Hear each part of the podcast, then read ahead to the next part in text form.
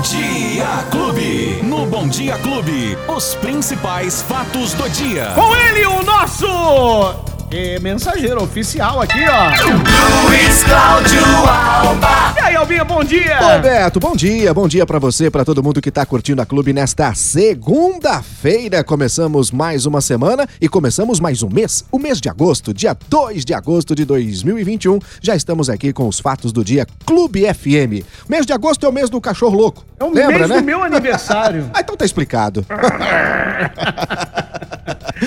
e aí, Betinho, tudo tranquilo, Tudo né? tranquilo, Passou Luizinho. bem o final de semana? Bem, trabalhando aqui, fazendo companhia pra galera, uma loucura aqui, o fim de semana bomba, hein? Foi legal, foi bem bacana mesmo, Beto. E a gente já começa a semana trazendo informações sobre agendamento de vacinação, sobre as questões relacionadas à vacinação, inclusive de adolescentes e até mesmo das crianças que devem entrar aí em pauta já nos próximos dias. Beto, hoje, segunda-feira, já está aberto o agendamento para a segunda dose da vacina para os grupos prioritários que receberam a primeira dose, atenção, hein, entre os dias 13 e 18 de maio. Agendamento já aberto desde as 8 e meia da manhã para os grupos prioritários. E quais são esses grupos, Beto? Pessoas com comorbidades de 55 a 59 anos, os deficientes com BPC de 55 também a, 54, a 59 anos e as pessoas com síndrome de Down com 18 anos ou mais, além dos transplantados que também têm mais de 18 anos, Beto. O agendamento sempre disponível no site da Prefeitura, ribeirãopreto.sp.gov.br ou pelos telefones 3977 9441 e o 3977 9442. Portanto, já aberto o agendamento para esses grupos prioritários para tomarem a segunda dose da vacina contra a Covid. Na verdade, essa aqui é AstraZeneca. AstraZeneca. AstraZeneca. E, e também com os profissionais da saúde, né, Luizinho? Isso, continua dos De profissionais da 35 saúde. a 59 anos. Também é a segunda dose da Segunda AstraZeneca, dose. né, Beto? Também já à disposição, é, tanto no site como nos telefones da Prefeitura. A boa notícia, Beto, também é que neste final de semana o governo do estado de São Paulo diz que o Instituto Butantan já solicitou à Anvisa a autorização para incluir as crianças e os adolescentes para as próximas faixas etárias que vão poder receber a vacina Coronavac. Crianças de 3 até adolescentes de 17 anos. Os estudos já mostram, Beto, que os, os resultados são excelentes em relação à segurança e à eficácia dessa vacina para essa faixa etária. Na semana passada, o Ministério Público já, ah, perdão, o Ministério da Saúde anunciou que iria incluir os adolescentes de 12 a 19 anos, né, para o Plano Nacional de Imunização. Aqui no estado de São Paulo, a previsão é iniciar essa vacinação na faixa etária do- dos 12 aos 17 no dia 18 de agosto, ou seja, daqui duas semanas aproximadamente, né, Beto? Mas o governo quer inclusive antecipar. é, porque já adquiriu umas doses extras da Coronavac. Então, quer antecipar essa data. Repito, de 12 a 17. E já pedindo autorização também no estado de São Paulo para os adolescentes de 3 a- crianças, né, de 3 até os adolescentes de 17 anos, Beto. Boa notícia, né? Porque Excelente notícia. tem muitos pais Excelente. e mães muito preocupados em relação às crianças e adolescentes, Beto, porque volta às aulas, ó? Batendo as portas, né? Mas, Não, já tá aí. Tem gente no estado de São Paulo que começaram as aulas já hoje, né? Presenciais. Isso, hoje, inclusive em alguns pontos, e aqui em Ribeirão Preto, hoje também, mas na, na, na forma online, pelo menos por enquanto, por conta de uma ação judicial que existe na justiça do, do, do Sindicato dos Servidores Municipais. O que mais que temos aqui em relação. Bom, ah, no final de semana, Beto, abriu o agendamento para as faixas etárias de 30 a 34 anos e de 40 a 59 anos, né? A vacinação acontece hoje, segunda-feira, e ainda dá tempo de você procurar lá e tentar fazer o seu cadastro para o público de 30 a 34 anos. São 7.100 vagas para a vacinação que acontece já hoje, segunda-feira.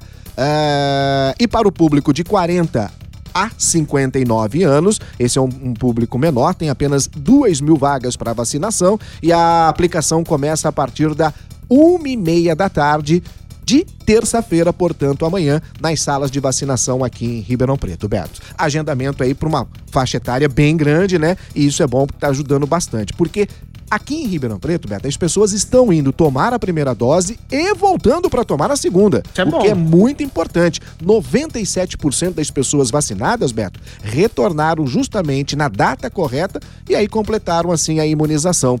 A taxa gira em torno de 3% de ausência das pessoas que não retornaram para tomar a segunda dose. E aí o que acontece? Você não precisa esperar um novo agendamento.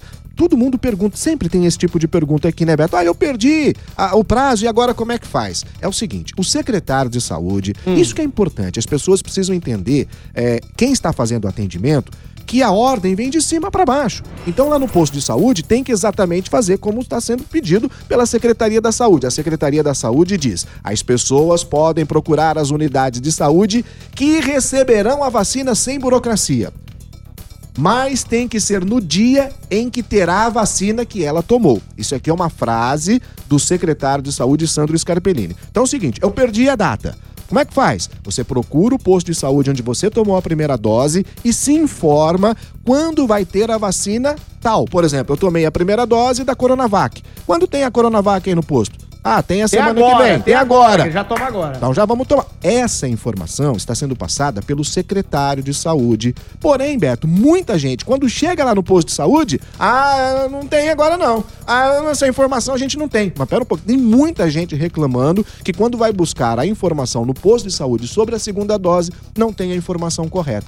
A secretaria informa. O Pro- secretário falou, né? Exatamente. Procure o posto de saúde onde você tomou a primeira dose e se informe quando poder ir tomar a segunda assim que tiver a vacina. Claro, evidentemente, a mesma marca né, que você tomou a primeira dose, Beto. É isso. Futebol, tem futebol? Tem futebol, tem Olimpíada, Então tem Fórmula 1, primeiro, tem o que você quiser. Porque o São Paulo foi roubado! Que, que, que Foi vergonha! roubado! Que, é vergonha isso? que fizeram Paulo, com o São ah, não, tá Paulo! brincadeira comigo, O tal pô. do VAR! Ah, que VAR, VAR? Par, par, Vai par, pra par. PQP. Vai pra Portugal de navio!